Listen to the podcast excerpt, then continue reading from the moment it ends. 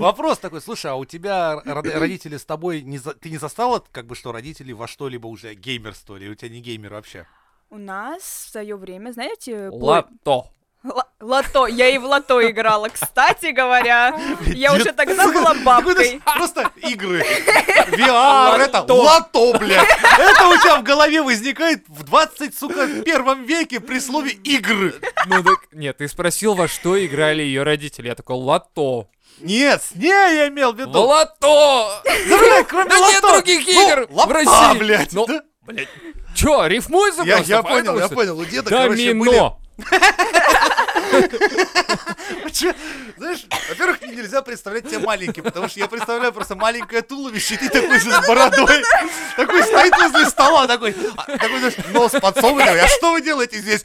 Рыба, блядь! Так дед узнал, что такое перелом носа. Такой, а почему вы не любите домино? Как вам сказать?